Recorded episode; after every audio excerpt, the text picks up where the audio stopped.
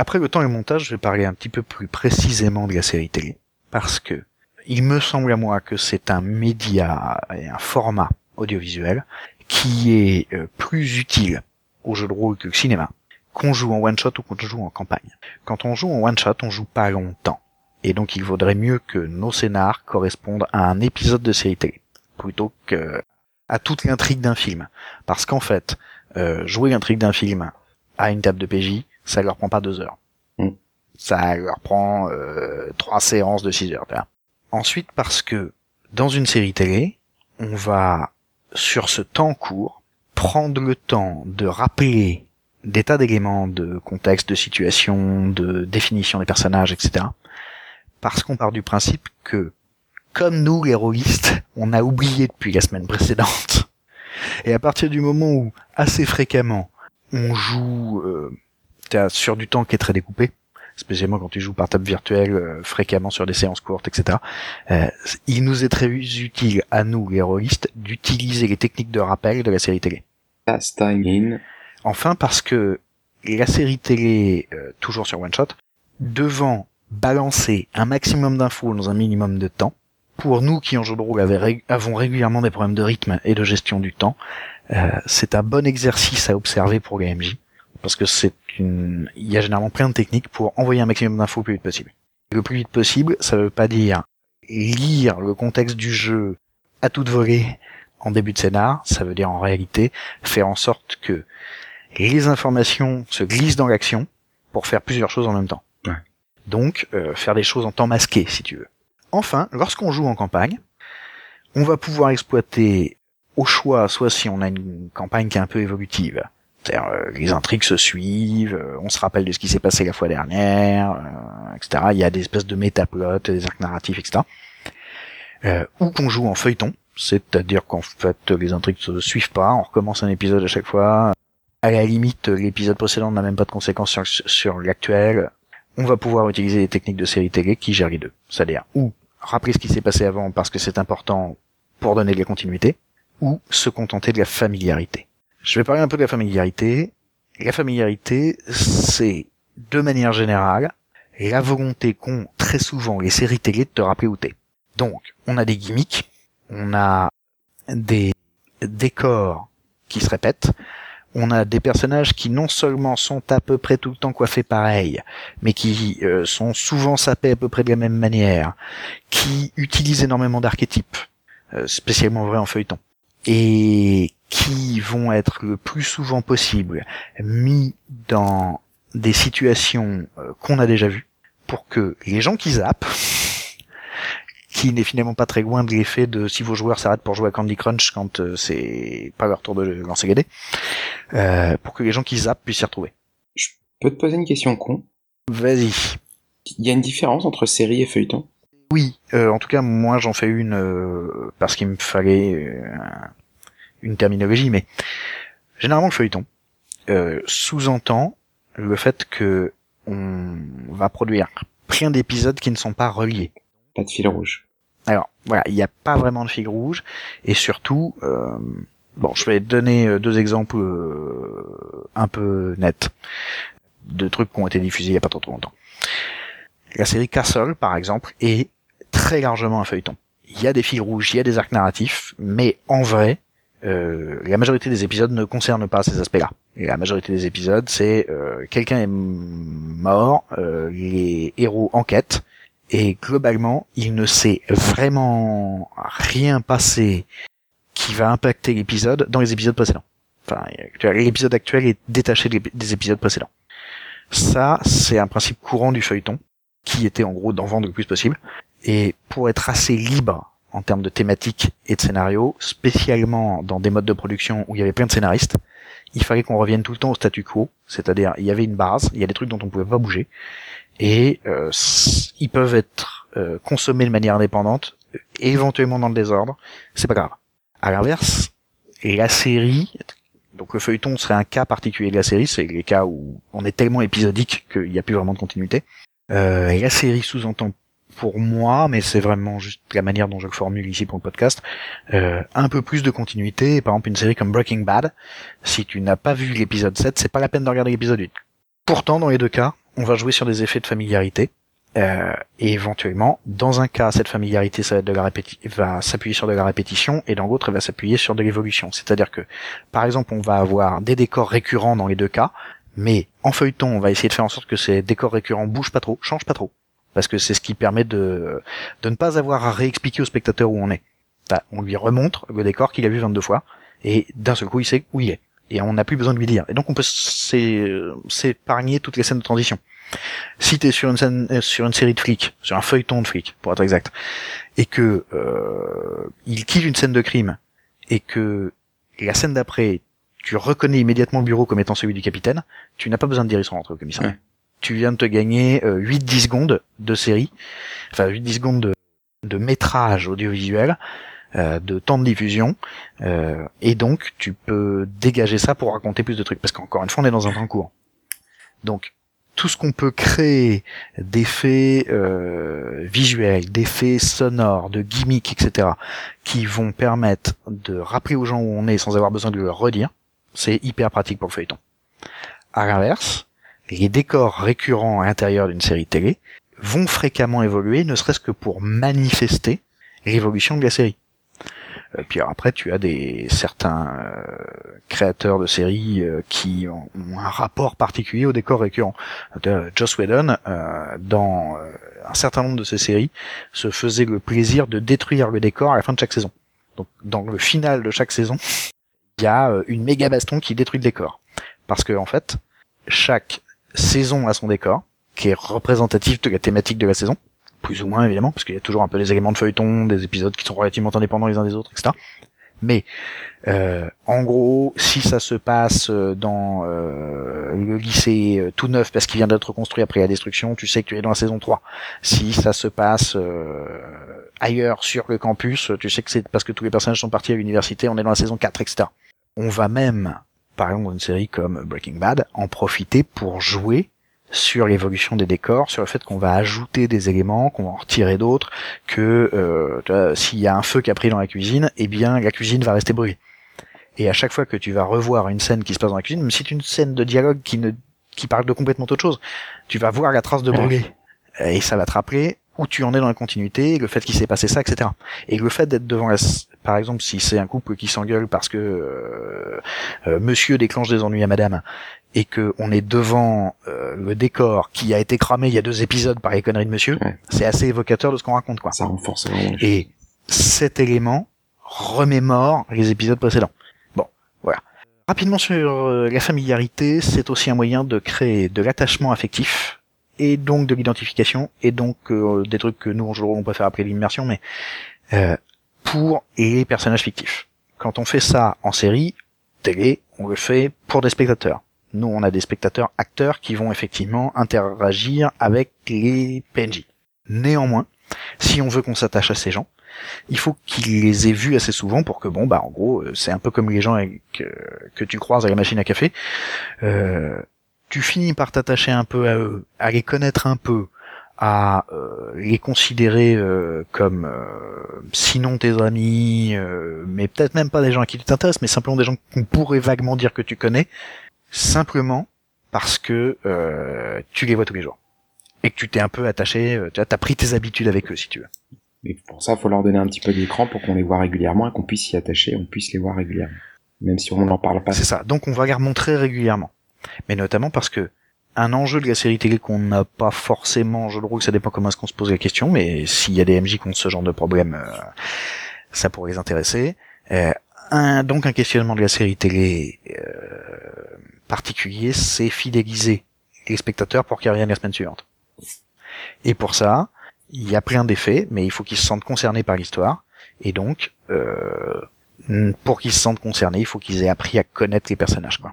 Et donc si on a que des personnages qui euh, sont là pendant un épisode et qui disparaissent, on n'a pas cet effet de familiarité, on n'a pas d'attachement affectif à ce qui se passe. Donc évidemment, euh, les protagonistes ont tendance à rester tout le temps, mais on va aussi fabriquer à ce protagoniste euh, tout un entourage de gens qui vont revenir régulièrement et qui en plus vont être éventuellement symboliques d'un certain nombre de choses.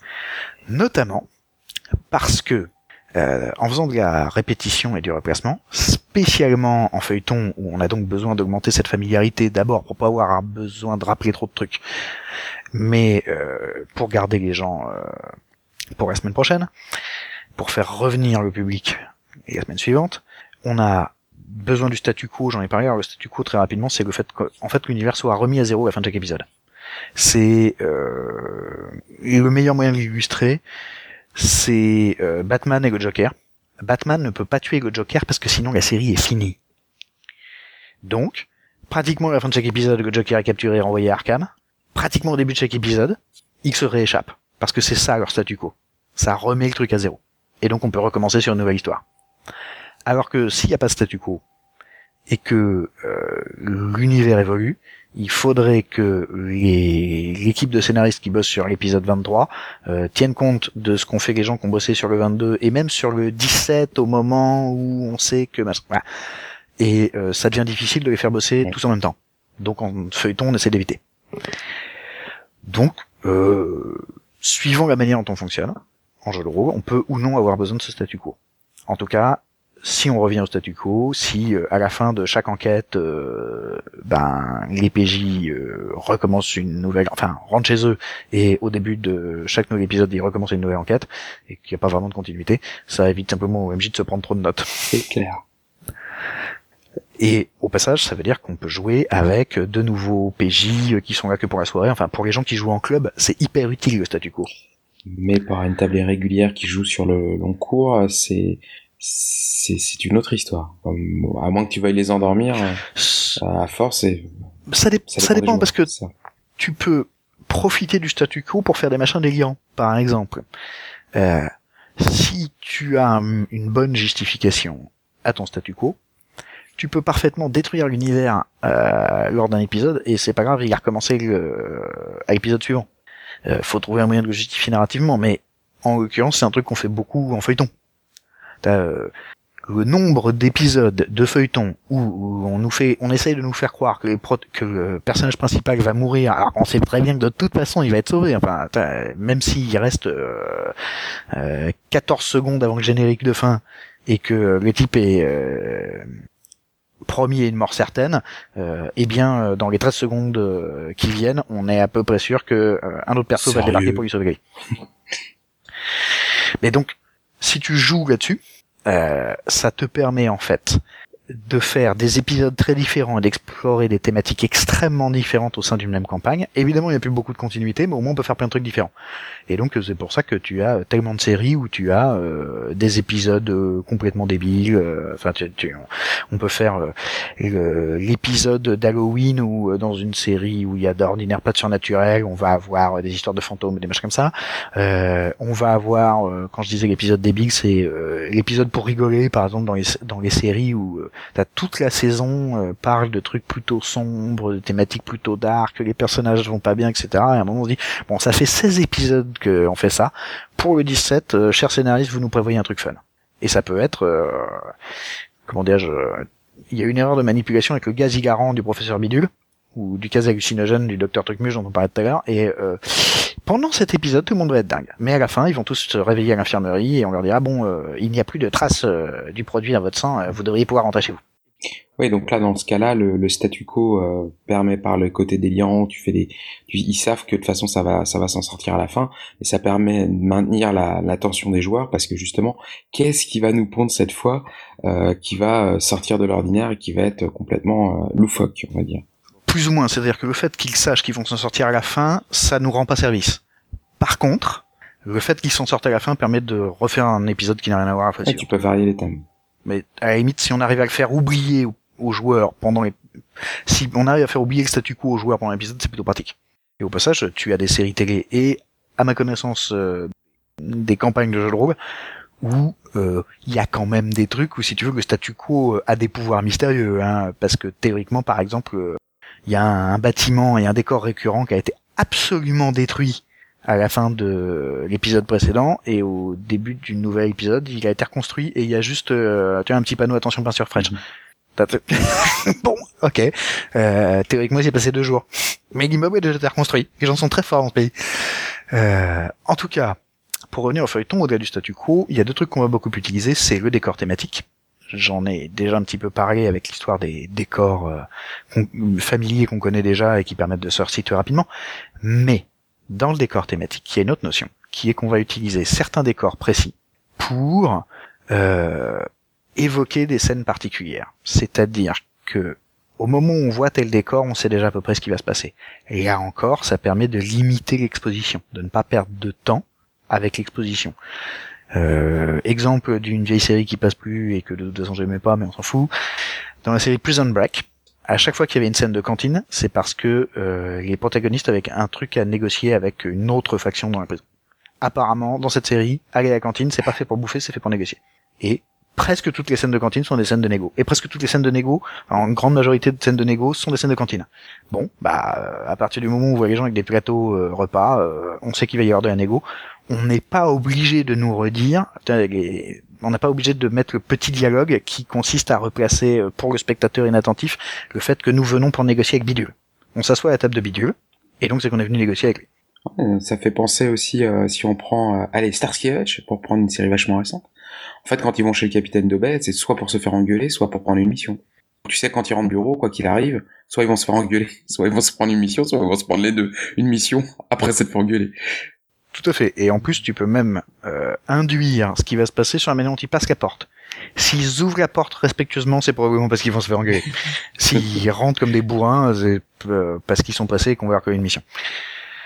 Donc, au-delà du décor thématique, et ça on peut en avoir plein, hein, euh, j'entends le bureau du patron est effectivement euh, n'est quasiment jamais vu euh, dans votre scénario que lorsque le patron doit donner la mission au joueur. C'est un classique.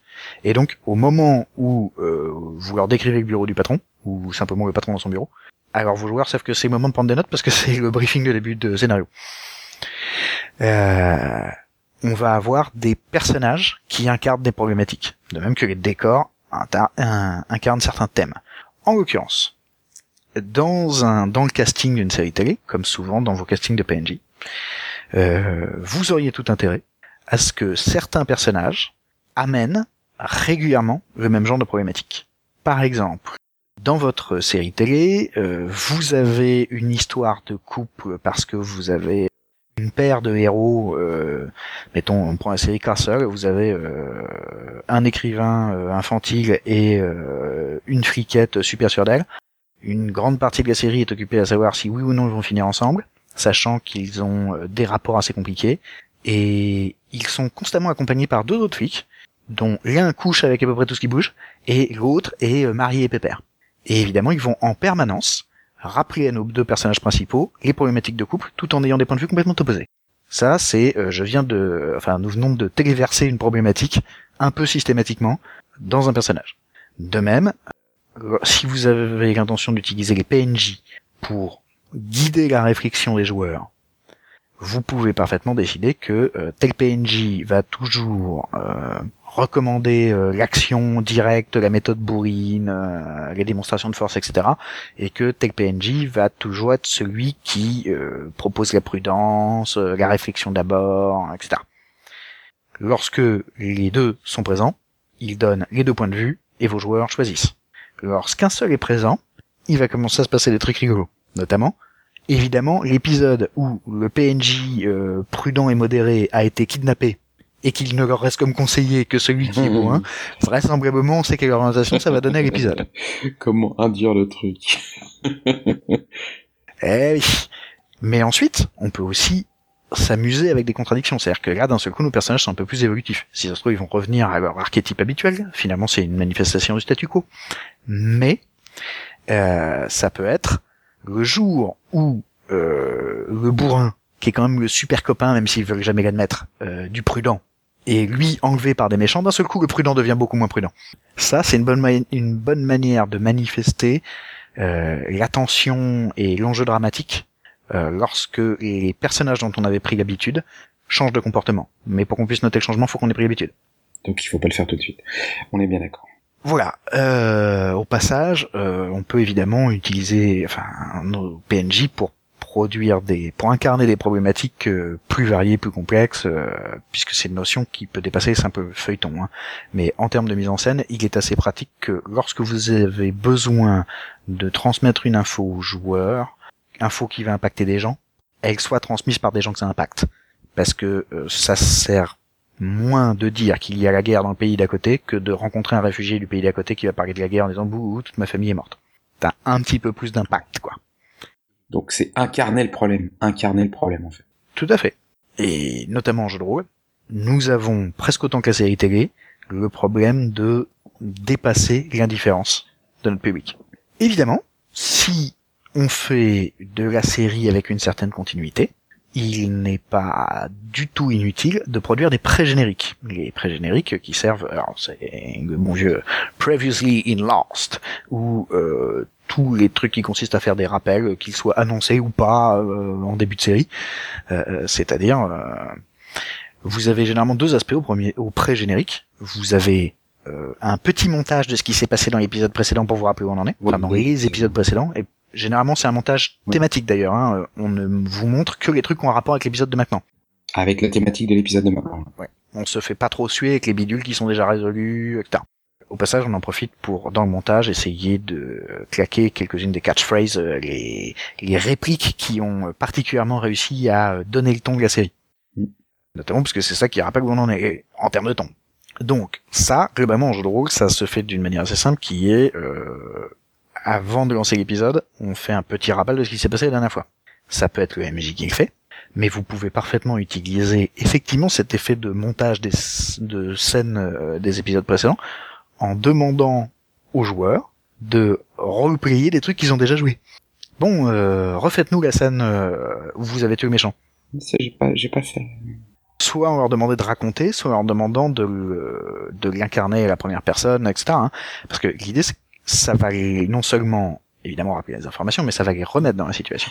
autant les raconter, j'ai, j'ai, je le fais régulièrement, où je demande aux joueurs de me raconter les, les scènes importantes, mais le faire roleplayer à nouveau, ça j'ai jamais fait. Je, trouve ça euh, intéressant, et c'est vrai que ça peut, euh, ça amènera d'autant plus. Euh, je pense que le résultat sera d'autant meilleur parce qu'ils vont vraiment se mettre dedans, et du coup l'auditoire qui va être les autres joueurs va être d'autant plus vraiment que l'immersion sera meilleure, je pense. Ça prend plus de temps, par contre, faut le savoir. Oui. Et des fois, ça peut rater parce que, à moins dit, enfin, en attendant que vos joueurs aient pris l'habitude que vous leur demandiez ça en début de chaque séance, euh, ben, forcément, au début de séance, ils sont un peu rouillés, ils sont pas encore complètement dedans. Donc, c'est un moyen de s'y remettre, hein. Mais donc, ça cafouille pas mal, faut le savoir. C'est moins efficace qu'un montage de série télé. C'est-à-dire que de la même façon de la technique, il faut euh, euh, la travailler au fur et à mesure, commencer par la faire raconter au fur et à mesure des épisodes. Après, tenter une fois, une fois là, euh, qu'ils incarnent pour voir comment ça marche et créer une routine euh, qui va permettre du coup à ce qu'il se prépare inconsciemment ou consciemment à devoir l'incarner de temps en temps une des scènes du dernier épisode précédent. Je pense qu'effectivement l'entraînement va jouer, en tout cas. Ensuite, le, deuxième aspect du pré-générique de série télé, c'est on aime bien faire les intros avant d'envoyer le générique. Il euh, y a plein de raisons à ça, mais une d'entre elles étant purement commerciale qui est de pouvoir replacer le générique un peu plus tard pour que parce que les gens qui regardent votre série régulièrement, ils savent déjà ce qu'ils sont en train de regarder. Hein. Ils se sont pointés à telle heure sur telle chaîne, ils savent ce qui se passe. C'est pour les gens qui prennent en cours de route que c'est utile de leur remettre un coup de générique plus tard.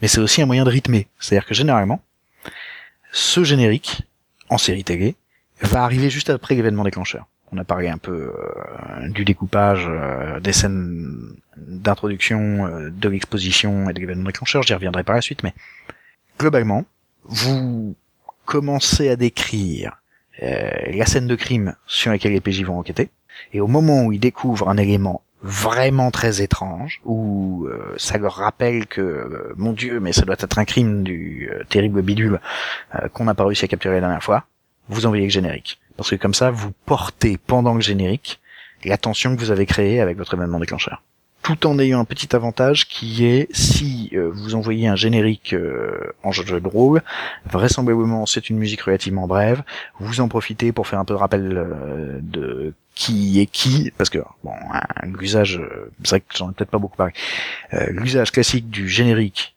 en jeu de rôle, si on peut dire que c'est classique dans la mesure où c'est quand même pas très utilisé, mais c'est quand même très pratique, c'est demander à chaque joueur de décrire, pas toujours la même, mais très souvent, euh, et la scène, une scène qui est représentative de leur personnage.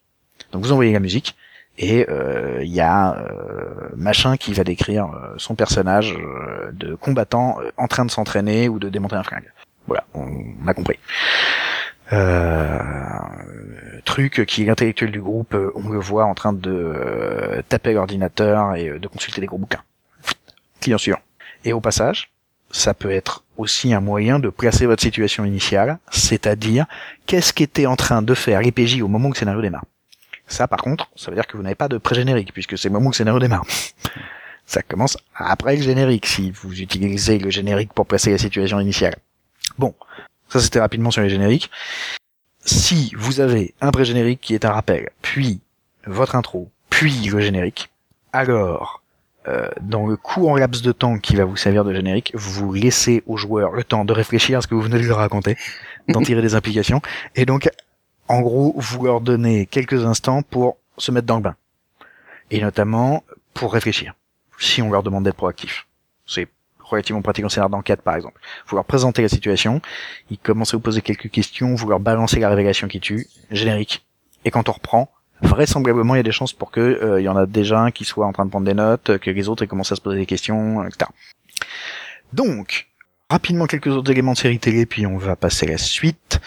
Le premier, c'est la notion de stock shot. C'est le fait qu'il y ait des plans, des éléments filmés et qui donc en jeu de rôle vont être des éléments racontés hein, évidemment, mais ou certains éléments visuels si vous les avez préparés, euh, qui vont revenir régulièrement, qui vont non seulement servir à rythmer votre épisode parce que ils vont servir en gros d'intercalaire si vous voulez. Par exemple dans alors attention là je vais citer des vieilleries hein. Euh, dans tous les épisodes de K2000 à un moment parce que c'est un peu le sujet de la série il faut que le héros il utilise sa voiture pleine de gadgets pour gagner une poursuite, gagner un combat, ventiller du méchant. En gros. Et à chaque fois qu'il fait ça, on nous montre un plan du mec qui pianote sur le petit clavier à l'intérieur de sa voiture. C'est purement pour créer un gimmick, en l'occurrence que Stockshot, qui nous dit attention, ça va être la scène du gadget qui tue. Parce qu'en vrai, dans K2000, le mec il part à la bagnole, donc il y a vraiment pas de raison pour qu'il appuie sur les boutons. il a qu'à demander ce qu'il veut. Et ensuite, qu'est-ce qu'on a besoin de nous montrer à chaque fois? C'est-à-dire si on voulait juste nous montrer le gadget, euh, le type il est en train de rouler en bagnole, euh, on nous montre à peine qu'il fait un truc et d'un seul coup il tire une roquette, et bah oui, c'est vrai, on se rappelle que la voiture elle tire des roquettes. Bon, euh, en vrai si on fait ça, c'est parce que ce gimmick va retarder le moment où on va déclencher le truc que le gimmick annonce. Donc, tu crées l'attention. Donc on crée un effet d'annonce on laisse un peu de suspense et de tagaboum. On crée de l'anticipation en réalité. Donc ça, c'est le stock shot d'anticipation où on nous montre. Généralement, quand je dis que c'est du stock shot, c'est parce que dans les séries télé, on ne le filme qu'une fois. Ah oui, il récupère à chaque fois. Et on et on n'a pas besoin de le, on le, de on le filmer, si ça consiste toujours à voir bidule et donc on le stocke et on, on le recale dans les épisodes suivants. euh, voilà. Euh, Il y a du stock shot qui n'en est pas du vrai stock shot puisqu'on doit le retourner, euh, mais qui là encore est dans la notion de gimmick, c'est-à-dire on va montrer certains éléments de la même manière pour produire des euh, des effets de rappel.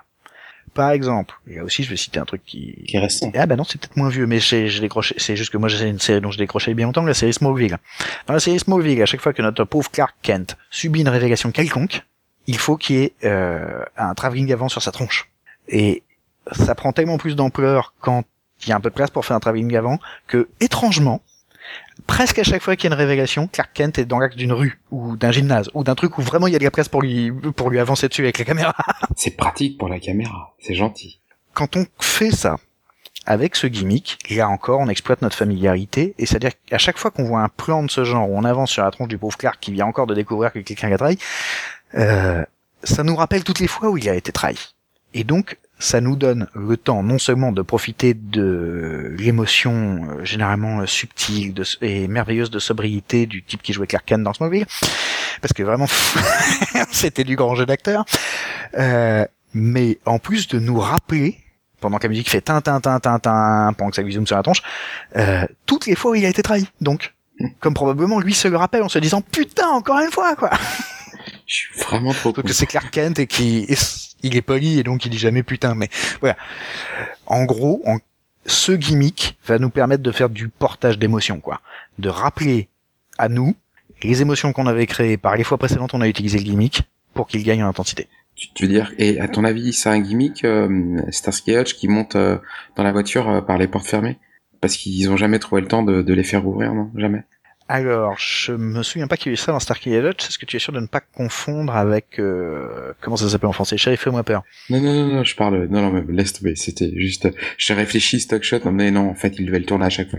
Alors, je ne sais pas, mais vrai. Alors, c'est sans doute pas du stock shot, mais c'est peut être déjà un gimmick, c'est-à-dire que voir les personnages bondir dans leur voiture et qu'on prenne le temps de nous montrer que les personnages bondissent dans leur voiture, c'est pour créer de l'anticipation sur le fait qu'il va y avoir une poursuite en bagnole.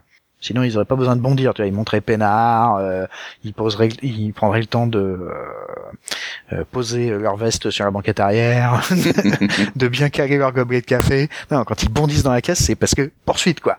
Mais donc, ça aussi, c'est un moyen de créer l'anticipation.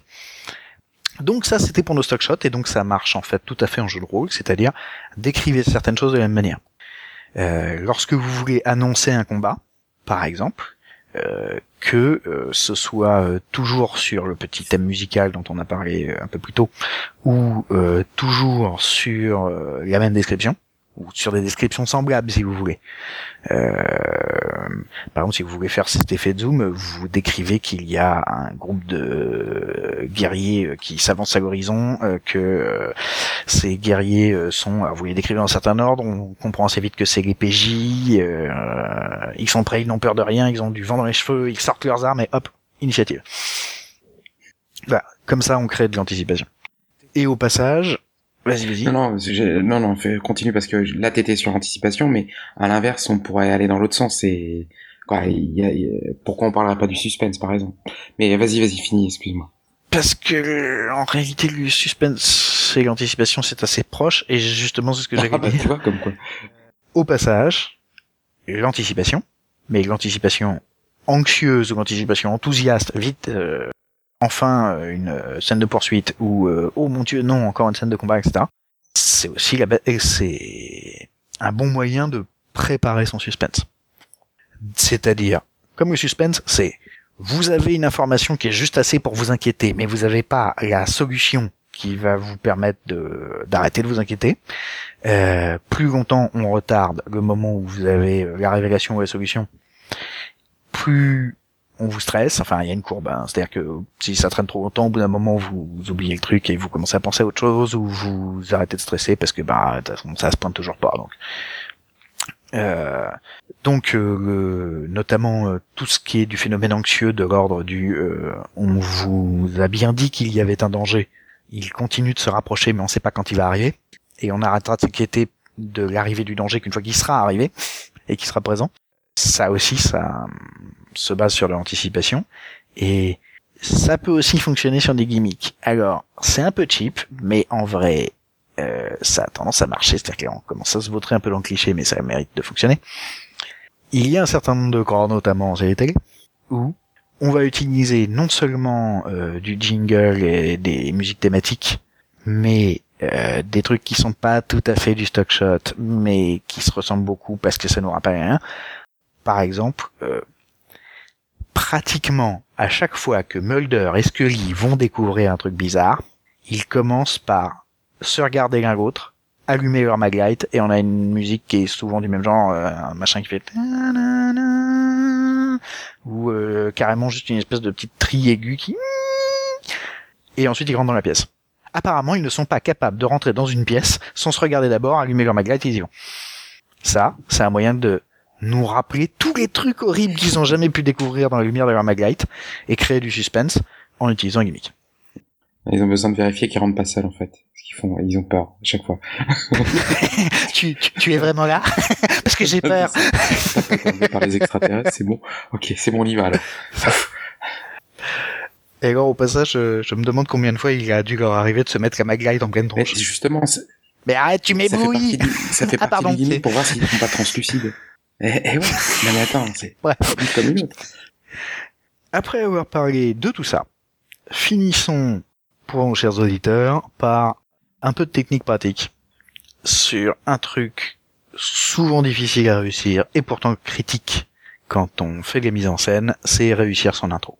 Dans une intro, il y a plus ou moins d'exposition, c'est-à-dire d'informations dont on a besoin pour commencer à raconter ce qu'on a raconté, et un événement déclencheur ou des événements déclencheurs, mais globalement ils, se valent euh, tous dans la mesure où, enfin, on peut tous les rassembler en un seul dans la mesure où c'est ce qui va consister à lancer les personnages vers l'action. On peut appeler ça un kicker, on peut, bon.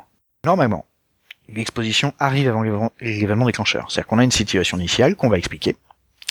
Cette situation initiale qui est plutôt statique va nous donner largement le temps de raconter les détails, comment euh, tous ces personnages vivent, euh, où est-ce qu'ils sont, euh, quels sont les enjeux de leur vie habituelle, et soudain, boum, c'est le bordel. Évidemment, on peut retourner ça pour faire des intros in medias qui consistent à balancer l'événement déclencheur d'abord, ou quasiment, et à faire l'exposition plus tard. Et on explique après. Ouais, nous y reviendrons, mais l'exposition sert à donner le contexte, l'événement déclencheur donner de l'élan. Et il faut les deux. Après, dans quelle proportion, ça dépend ce que vous avez l'intention de faire.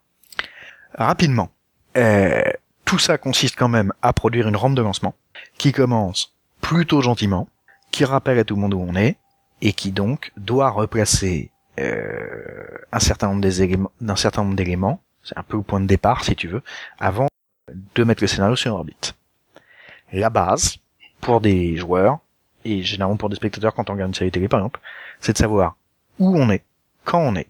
Un truc qui est plus spécifique au jeu de rôle, qui on est, comment on est et où on en est. Le où, c'est euh, la situation spatiale. Alors là, pour le coup, on est dans telle ville, euh, on est dans tel appartement. Euh, ça presse un peu le décor, mais si, encore une fois, on utilise des décors récurrents, le fait qu'on soit dans l'appartement de machin nous permet de déduire qu'on est dans telle ville, parce qu'on connaît l'endroit, quoi. De même que euh, quand euh, vos PJ flics sont au commissariat, euh, ils savent dans quelle ville, normalement. Le où permet notamment de connaître un certain nombre d'enjeux de l'ordre du si le scénario commence par enfin si votre événement déclencheur va être les extraterrestres euh, attaquent et que vous avez placé l'exposition dans l'appartement d'un PJ, ça veut dire que les gens qui vont se manger l'attaque des extraterrestres, c'est probablement sa famille, ses voisins, les gens qu'il connaît, etc. Quoi. Son boulanger euh, qui habite en bas de la rue, etc. Voilà. Enfin, dont la boutique est en bas de la rue. Et donc, un décor un peu personnel et intime implique des répercussions un peu personnelles et intimes à l'intrigue. Si vous commencez un épisode de Cops, par exemple, dans le bureau du chef, et je dis bien le bureau du chef du département, hein, pas juste de votre euh, supérieur hiérarchique, on se doute que ça va causer de politique. Ça aussi, c'est un bon moyen d'utiliser l'exposition, enfin de transmettre son exposition à travers, en utilisant des décors thématiques, pour euh, ne pas avoir à tout expliquer et transmettre plus d'infos en même temps. Ça c'est le où. Le quand, c'est simplement parce que euh, non seulement on a besoin de se situer par rapport à la dernière fois qu'on a joué, est-ce que c'est euh, 10 minutes après la fin de la dernière partie? Est-ce que euh, c'est 8 semaines plus tard? Mais aussi euh, à quel moment on est, c'est-à-dire qu'est-ce que les personnages sont probablement en train de faire au moment où on commence.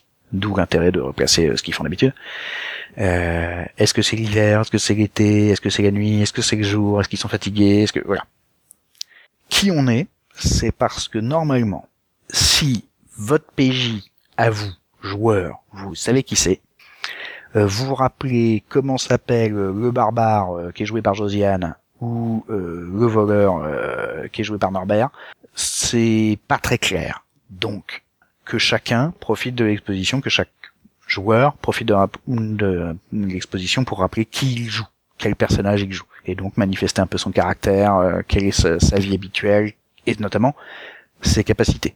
Ça permet pas en même temps de situer le qui on est par rapport à l'environnement, c'est-à-dire que si on présente un groupe, les différents PJ, ça aussi les situe par éventuellement les factions dans lesquelles ils font partie. T'as un prêtre qui fait partie du temple de machin, euh, t'as le guerrier qui fait partie de l'académie de bidule truc et ainsi de suite. Donc ça peut aussi placer les enjeux euh, quelque part de, l'endroit où tu te trouves. C'est complètement vrai. Je te remercie d'avoir fait la remarque parce que j'aurais pas pensé à le dire.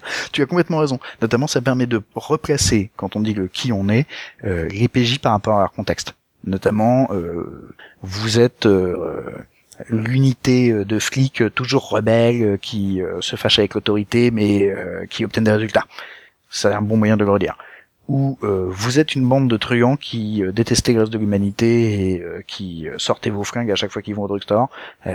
c'est possible aussi. Effectivement, rappelez qui on est dans le contexte, quel quel est notre rôle social, quelle est notre position sociale, peut être assez important. Notamment si euh, le statut social des PJ a une certaine influence sur le scénario, genre cette aventure ne leur arrive que parce qu'ils ont tel statut, genre ils sont flics, euh, ils ont donc des enquêtes et euh, pas ce, ce n'est pas parce que ils ont découvert un cadavre alors qu'ils étaient en vacances et qu'ils se sont dit ah tiens j'enquêterai bien euh, histoire d'occuper les, deux- les deux semaines à venir. Euh, c'est leur boulot quoi. Euh, ça peut être aussi euh, c'est parce que vous êtes professeur à uni- à l'université Miskatonic qu'on a que des étudiants n'arrêtent pas de vous ramener les saloperies qu'ils ont trouvées en fouille pendant le week-end euh, ou euh, qui viennent vous dire dites donc euh, je sais bien que vous êtes professeur de philosophie mais il s'avère que euh, le le chargé de cours euh, de physique appliquée a encore disparu. Est-ce que vous ne devriez pas nous aider puisque bon, vous êtes prof à l'université Miskatonic, j'imagine que vous commencez à avoir pris quelques habitudes. Ouais. Donc, Je, ça c'était le où, le quand, le qui, et maintenant il y a le comment on est. Le comment c'est dans quel état. Est-ce qu'on va bien, est-ce qu'on va mal? Est-ce que les relations entre les PJ euh, ont évolué depuis la dernière fois? Dans quel état sont-elles? Méritent-elles d'être rappelées? Est-ce qu'ils s'entendent toujours comme avant? C'est-à-dire euh, le nain et l'elfe peuvent toujours pas se blairer et la voleuse euh, drague toujours le barde? Ou est-ce que ça a changé? Tâchons de rappeler où on en est entre nous. Mais aussi, euh, tâchons de rappeler que machin est blessé que Trucmuche a perdu une main euh, dans le combat contre les terribles démons et que, euh, à partir de maintenant, il est manchot. Mais enfin, il va peut-être falloir quelques parties pour que les autres s'en rappellent, quoi. Euh, ça peut être aussi, vous avez été cambriolé la dernière fois, euh, on a euh, pillé toutes vos richesses, maintenant vous êtes pauvre. C'est important de rappeler ce genre de situation à des PJ. Euh, vous êtes en tôle, vous avez été arrêté pour vos méfaits, vous êtes en tôle. alors ça, ça sera moins le comment que où. Enfin, tu me diras les deux sont liés à ce moment-là, quoi. Oui, les Mais deux effectivement, sont c'est du contexte. Euh, quand j'ai et dans le comment, il va également y avoir euh, des notions de euh, dans quel état psychologique nous sentons-nous par rapport à ce qui s'est passé dans les épisodes précédents. S'il y a eu des épisodes précédents. Mais sinon, de toute façon, avoir un petit peu de situation psychologique, de quelle humeur sont les PJ au moment où le scénario commence, même si c'est le tout premier, même si c'est un pilote, c'est quand même utile. Notamment parce que si le MJ fait bien son boulot de marionnettiste, à un moment, il va avoir une certaine influence sur les émotions des PJ. Dès lors, il ne serait pas tout à fait inutile qu'on sache de quoi on part. Enfin, je parlais du où on en est, c'est-à-dire où est-ce qu'on en est en termes d'objectifs. Et euh, ça, notamment, si vous êtes dans une campagne avec une continuité, donc une évolution, euh, rappelez que euh, tel et tel aspect ont déjà été réglés, que par contre tel aspect euh, est toujours en, en cours de travail, que euh, on ne sait toujours pas où a bien pu disparaître la princesse Bidule, et euh, qu'on est par contre toujours à la recherche de l'assassin de l'épisode précédent. Voilà. Ça c'est le où on en est. En réalité, tout ça, toutes ces questions-là, tous ces éléments nécessaires à l'exposition, on les rappelle pour, au global, que non seulement les PJ euh, réexistent et reprennent corps, mais que les joueurs sachent à quoi on joue. Et ça veut dire notamment placer les enjeux ludiques de l'épisode. Normalement, si vos PJ de COPS ont été convoqués à 4 heures du matin dans le bureau du capitaine, C'est que ça chie grave. et c'est pas juste leur sergent ou leur lieutenant, c'est ça va pas du tout quoi. Et euh, si en plus euh, il y a le maire et deux de ses avocats dans le bureau, vous n'avez pas besoin de leur dire le truc pour lequel on vous a convoqué a des répercussions politiques de folie. Et si dans votre scène d'exposition tout le monde essaye d'éviter au moment où le maire explique quel est son problème, de lui faire remarquer qu'en fait il est complètement hors la loi, mais que ça, ça serait jamais arrivé s'il avait simplement respecté le règlement. Alors, on vient d'annoncer qu'une grande partie de la thématique de l'épisode va être non seulement résoudre l'affaire, mais essayer de la, la planquer sous le tapis. Et que, là encore, puisqu'on a décidé que les répercussions politiques allaient être importantes, euh, qu'on met les PJ en situation de décider s'ils vont aider euh, le maire à euh, dissimuler euh, ses méfaits ou s'ils vont les révéler, auquel cas les répercussions politiques vont encore être énormes, si ça se trouve ils vont être virés, etc. Mais quand je dis annoncer à quoi on joue, c'est voilà, quels vont être les thèmes et quels vont être les enjeux de l'épisode. Ça vous évitera de faire des erreurs comme j'en ai commis il n'y a pas très longtemps dans un épisode de- d'une de mes campagnes où je pensais, parce qu'on en avait discuté depuis des mois, que l'épisode final du chapitre, tout le monde connaissait la thématique, tout le monde savait que c'était une histoire de négociation politique, euh, que en fait les joueurs, contrairement au PJ, euh, eux, au moment où on prend le nouvel épisode, ont complètement zappé l'aspect politique parce qu'en fait, ils ont joué autre chose depuis, euh, ça fait un moment qu'on n'a pas rejoué, ils ont joué d'autres persos quand ils ont joué, enfin, etc. Et qu'ils ont complètement oublié le contexte politique et qu'ils passent donc le premier épisode à pédaler dans la smooth en faisant des conneries énormes jusqu'à temps que le MJ se dise, oh putain, ils se souviennent plus du tout. J'aurais dû commencer par un briefing. J'aurais dû commencer par leur replacer les éléments. Voilà, savoir à quoi on joue. Notamment parce que c'est ce qui permet de prendre des décisions en tant que joueur. Au passage, si nous sommes euh, dans une intro de campagne, c'est-à-dire c'est le pilote en fait, c'est votre épisode pilote, il est absolument nécessaire d'avoir pour chacun des protagonistes, donc les PJ en vrai, au moins une scène d'action entre guillemets, c'est-à-dire le PJ dans ses œuvres. Qui sait bien faire. C'est vrai, ce qui sait bien faire, de quoi il est capable, qu'est-ce qui fait son... Qu'est-ce qui le distingue des autres Comment dire, quelle est sa fonction euh, dans le groupe, euh, qu'est-ce qu'il vient foutre là, quoi Pourquoi est-ce qu'on lui a embauché, etc. Et une scène d'intimité, dont les autres seront donc finalement spectateurs. C'est-à-dire que vous vous débrouillez pour que, dans l'intro, il y ait euh, une démonstration des capacités du perso et une exposition de sa situation personnelle. En tout cas, s'il est censé en avoir une. Si vous jouez euh, des persos de qui ont quasiment pas de background euh, dans un et qui sont simplement dans un donjon, peut-être que c'est moins important. Si vous avez l'intention de lancer une campagne où la relation et euh, l'évolution des persos est importante, alors ce serait pas une connerie d'avoir pris un peu de temps pour ça. Et donc, quel que soit l'endroit où c'est placé dans l'acte 1 d'un scénario ou dans le pilote d'une campagne, qu'on ait qu'un PJ puisse montrer de quoi il est capable et euh, quelle est sa vie actuelle, quoi. Bah, je rajouterai à ça euh, autre chose qui on est dans le cas d'un pilote, une première partie d'une campagne.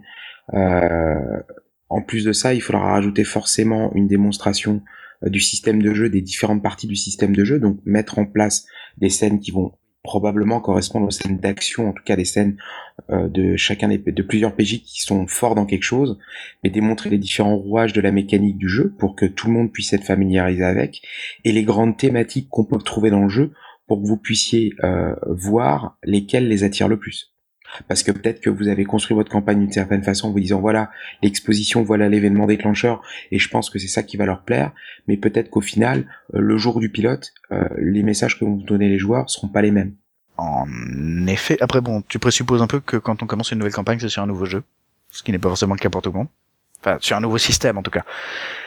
non, non, non, non, pas, non, non, non, non, pas forcément. Non, non. Je dis, mais sur un système de jeu où il est possible que tu aies trois joueurs, qu'il y ait des nouveaux joueurs, que les deux autres sont, ont fait la campagne précédente, et donc que les trois nouveaux joueurs ne connaissent pas forcément le système, si c'est avec un système de jeu où tu as fait des changements, ou au hasard, toi MJ, tu as décidé de tester une mécanique de ta, de ta conception. cherche, suivez mon regard. Ça m'intéresse très fort, et on y reviendra. Mais ce que je voulais finir de dire avant ça, c'est qu'on a parlé brièvement des PJ, donc euh, dans le pilote qu'au moins chaque PJ ait une scène d'action, une scène d'intimité. Et plus subtilement et en moins longtemps, que les principaux PNJ euh, et eux aussi l'occasion de faire leur petite démonstration, qu'on sache qui est qui. Et euh, évidemment, rien n'empêche, on en a parlé un petit peu avant, euh, on en parlait au moment du montage alterné, mais de fournir de pures scènes de description d'éléments d'intrigue dont les personnages euh, sont ignorants, mais qu'il est intéressant de montrer aux joueurs pour leur situer le contexte. Parce qu'effectivement, il y aura plein de trucs à situer dans le contexte quand c'est un pilote. C'est-à-dire qu'en fait, là, je viens de parler spécifiquement des personnages, euh, les PJ et les PNJ, mais il y a plein d'autres trucs à raconter. Il faut situer la thématique, il faut situer l'univers, spécialement quand c'est un, enfin, si c'est un nouvel univers, si c'est un nouveau contexte, quel qu'il soit, euh, il va y avoir besoin de situer le contexte, enfin, que ce soit, on est dans, le, dans la même ville qu'avant, mais cette fois, on, euh, avant on jouait des gardes et maintenant on joue des voleurs, faut situer le contexte, quoi. Faut réexpliquer le contexte. Évidemment, il faut manifester les thématiques et évidemment, il faut manifester les enjeux ludiques. Et euh, c'est que finalement tout ça va avec le, à quoi on joue, et d'une certaine manière devrait rentrer dans le où on est, quand on est, qui on est, euh, comment, et où est-ce qu'on en est en termes d'objectifs. Vaste programme. Mais oui, dans une intro, on a beaucoup d'exposition. C'est là que se pose le problème de quelle part d'exposition et euh, quelle part de déclencheur parce qu'en fait, il faudrait pas que ce soit un exposé statique, que c'est pas de l'info, que ce soit pas de l'info dump sur euh, la tronche des PJ euh, et donc des joueurs, mais qu'on essaye de rendre tout ça vivant. Parce que euh, ce n'est que parce qu'ils vont pouvoir interagir avec. Donc, généralement, quand je dis vivant, je sous-entends interactif. Que les PJ vont effectivement se familiariser, on en revient toujours à ça, avec un nouveau contexte. Il leur suffit pas de savoir qu'il y a une porte, il faut savoir, si, il faut qu'ils puissent savoir si elle s'ouvre ou si on a besoin de l'enfoncer à côté d'épaule et à ce moment-là comment ça se passe. Et donc, les enjeux ludiques vont être euh, normalement euh, annoncés dans cette intro. C'est-à-dire que si on joue des voleurs et que globalement l'essentiel de la campagne va consister à piquer des trucs, ou en tout cas les éléments les plus euh, importants de la campagne vont tourner autour de piquer des trucs, qu'on commence assez vite à piquer des trucs. À la fois en termes de système et en termes de comment est-ce que ça va être raconté. Quoi. Quelle importance on va y accorder. Notamment euh, par rapport à la notion de technicité dont nous avons reparlé dans le dernier mais prochain Radio Rollist, puisqu'il devrait sortir euh, mi-novembre. Dans le numéro 49, le numéro 49. On reparlait un peu euh, du fait que euh, donc la technicité, c'est quel est le niveau de développement technique qu'on accorde à certains éléments de jeu. Euh, et là, je ne parle pas tant de mécanique, donc de système de jeu, mais de à quel point on, ce qu'on détaille et à quel point on veut permettre aux joueurs de faire des choix techniques, sachant que pour le permettre, il faut que le MJ soit capable de les gérer. Mais donc, euh, si vous commencez un scénar de voleur et que euh, on prend le temps de faire des repérages, que euh, on va draguer la bonne pour avoir des informations sur ce qui se passe à l'intérieur de la maison, etc., que on prend beaucoup de temps en préparation, c'est que vraisemblablement on va être dans un jeu de voleur plutôt technique.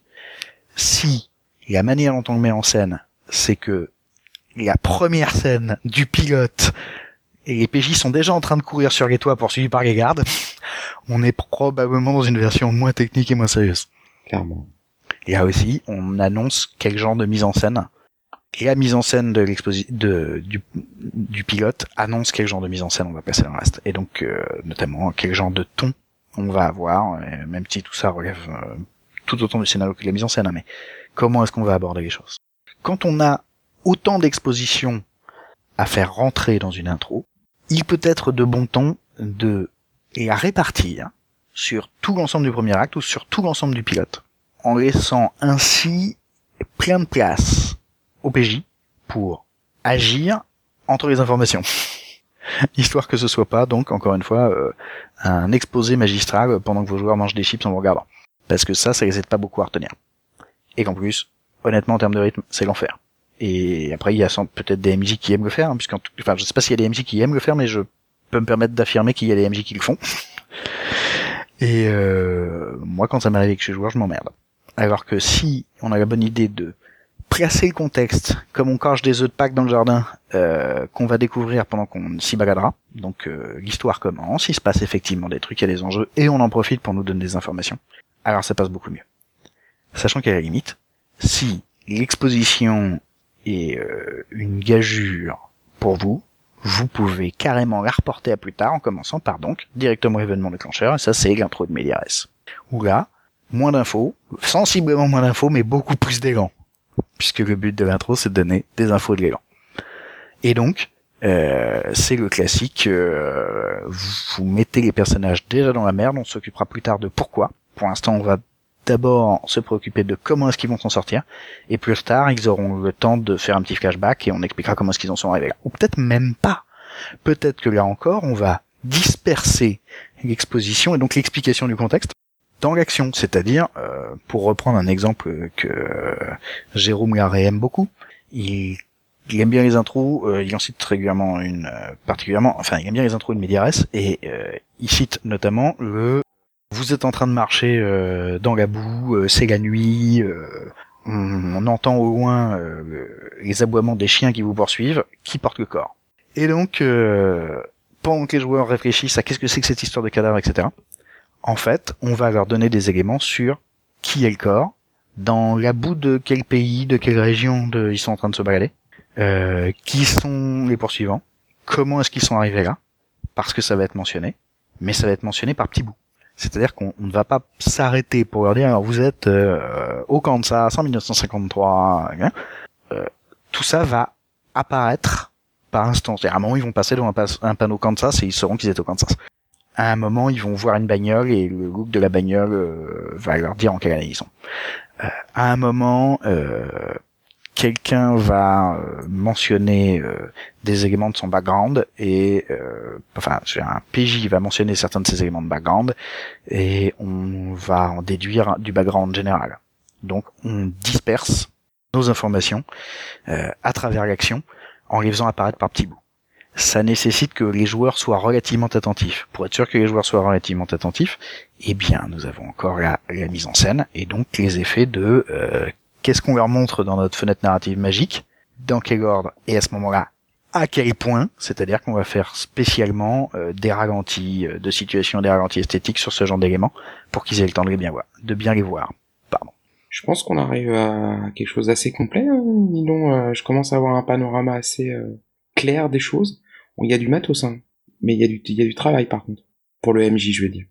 Ben, c'est pas, il y a du travail dans la mesure où on n'est pas obligé de le faire. Non, mais tu, tu, tu allèges. C'est toujours pareil. C'est, il il y a de l'outillage, mais c'est pas parce que t'as un marteau en main ou qu'on te propose un marteau ou qu'on t'offre un marteau que t'es obligé d'aller planter des coups. Hein. Non, mais tu, tu allèges quand même, tu allèges quand même pas mal et tu montres des situations bien concrètes qui donnent envie d'aller tester. Donc euh, forcément, euh, je me dis, euh, je sens qu'il y, a, du travail en tout cas de réflexion et de de formaliser les choses.